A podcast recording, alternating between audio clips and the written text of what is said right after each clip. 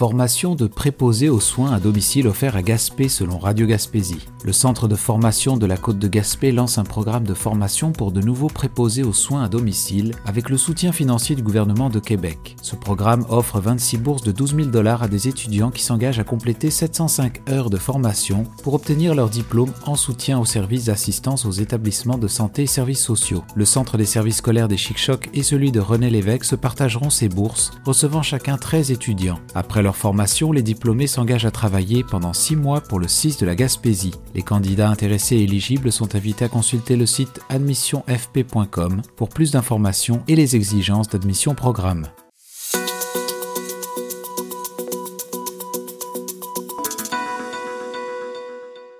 Fermeture de points de service de Desjardins à Caplan est nouvelle selon ma Gaspésie. La Caisse des Jardins de la baie des Chaleurs annonce la fermeture des points de service de Caplan et de Nouvelles dès le 28 mars suite à une tendance croissante vers les services numériques exacerbée par la pandémie de Covid-19.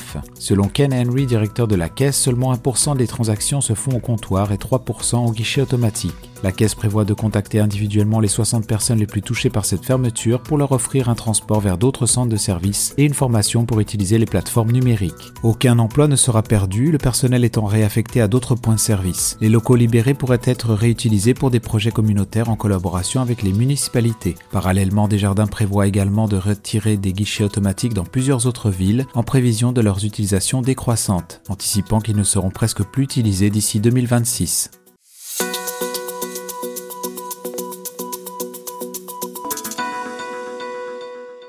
Diane Le Boutillier défend son plan de pêche. Diane Le Boutillier, ministre des Pêches et Océans, a défendu son plan de gestion de la pêche suite à une mobilisation des pêcheurs à Grande Rivière. Dans sa déclaration, elle a précisé que les quotas de sébaste attribués aux bateaux usines ont été réduits à 59% comparativement à 74% en 1994, époque de la fermeture de la pêche. Elle a également mis l'accent sur le soutien aux pêcheurs de crevettes en difficulté en leur allouant 10% du quota de sébaste. Pour alléger leurs charges, il propose la possibilité de jumeler les permis de pêche à la crevette, permettant ainsi la pêche avec un seul bateau. De plus, elle a souligné l'attribution de 10% du quota de sébaste aux communautés autochtones dans un esprit de réconciliation. Diane Le Boutillier a conclu en reconnaissant qu'il reste encore du travail à accomplir et exprimé son désir de maintenir un dialogue ouvert avec les acteurs de l'industrie et ses collègues provinciaux.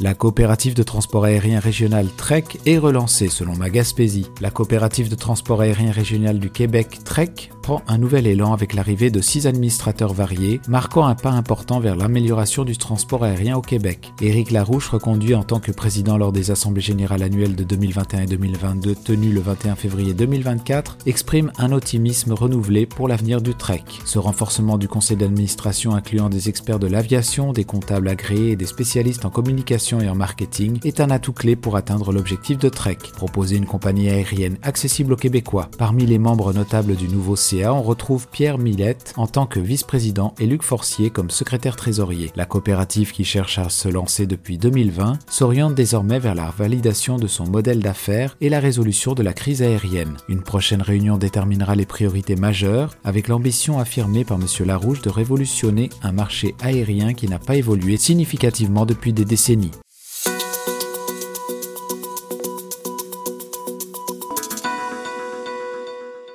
Projet de 144 logements, Gaspé espère un dénouement selon Radio Gaspésie. La ville de Gaspé a initié une procédure juridique pour stimuler la progression de la construction de 144 logements prévus sur l'emplacement de l'ancien parc municipal. Lundi soir, le conseil municipal a approuvé un préavis d'exercice résolutoire, un dispositif juridique qui vise à sanctionner les manquements aux obligations contractuelles. Cette démarche fait suite à un accord conclu en 2021 avec l'entreprise Logement CVP qui a bénéficié d'un allègement fiscal de 500 000 dollars et d'une réduction de 266 000 dollars sur le prix du terrain vendu à 566 000 dollars. Initialement, le premier bâtiment devait être achevé en 2023, mais à cause de retard, un report d'un an avait été accordé. Le maire Daniel Côté souligne que cette procédure de préavis de 60 jours est nécessaire pour sauvegarder les intérêts de la ville concernant son terrain. Le projet estimé à 25 millions de dollars prévoit la construction de 4 immeubles de 36 appartements en 4 phases, avec le premier bloc prévu pour 2023 et le dernier pour 2026.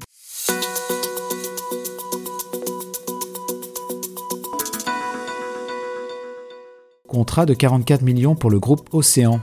Selon l'avantage gaspésien. Le groupe Océan, propriétaire du chantier naval de Méchin, a décroché un contrat de 44 millions de dollars pour réaliser des travaux de maintenance et d'entretien sur le NGCC Griffon de la garde côtière canadienne. Les réparations prévues lors de la mise en cale sèche du navire incluront la réfection des moteurs de propulsion, des génératrices, du système de gouvernail et des tableaux de distribution. De plus, le navire sera équipé de nouvelles composantes comme un nouveau mât, un système de contrôle de propulsion, une grue d'approvisionnement et des nouvelles hélices. Jacques Tanguay, président de Groupe Océan, s'est exprimé avec enthousiasme sur ce projet, annoncé en présence des personnalités politiques fédérales, y compris l'honorable ministre Jean-Yves Duclos. Ce contrat consolide la proposition de Groupe Océan dans l'industrie canadienne de la construction et de la réparation navale tout en maintenant 50 emplois spécialisés. Le ministre Duclos a également souligné l'impact positif de ce contrat sur la prolongation de la durée de vie utile du NGCC Griffon d'au moins 10 ans. Le NGCC Griffon, dont le rôle inclut les opérations de sauvetage, de recherche et des interventions légères de brise-glace, devrait entrer en cale sèche en juin 2025 et en ressortir à l'automne 2026.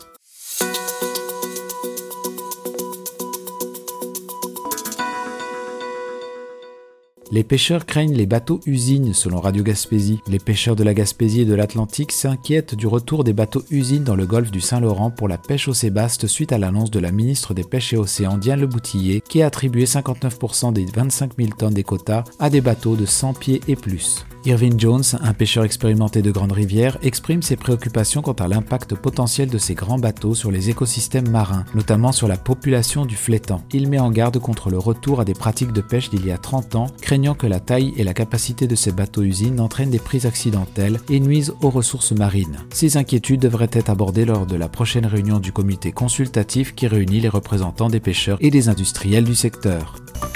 Vous écoutez votre reflet d'ici. Revoyez tous nos reportages sur notre site internet.